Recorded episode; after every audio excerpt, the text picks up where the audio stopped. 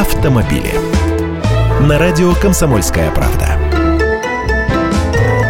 Здравствуйте. Глава МВД России поручил всем органам полиции на региональном уровне прекратить применение в повседневной деятельности мобильных средств фото-видеофиксации нарушений правил дорожного движения до особого распоряжения.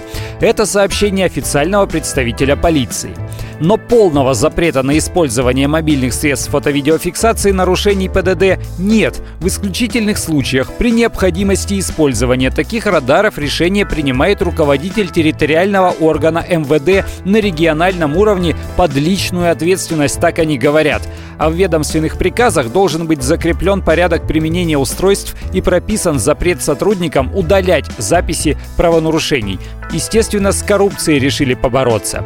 Эксперты говорят, что использование ручных фенов ведет к росту коррупции. Инспектор останавливает водителя, показывает ему запись нарушения, а потом может намекнуть ему о возможности заплатить штраф без протокола. Или сам водитель предлагает решить все на месте.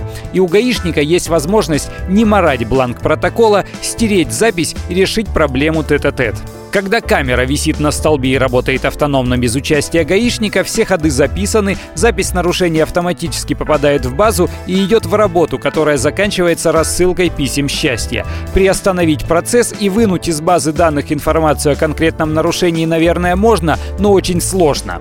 Я Андрей Гречанник, автоэксперт «Комсомольской правды». С удовольствием общаюсь с вами в программе «Дави на газ» ежедневно по будням в 13.00 по московскому времени. автомобили.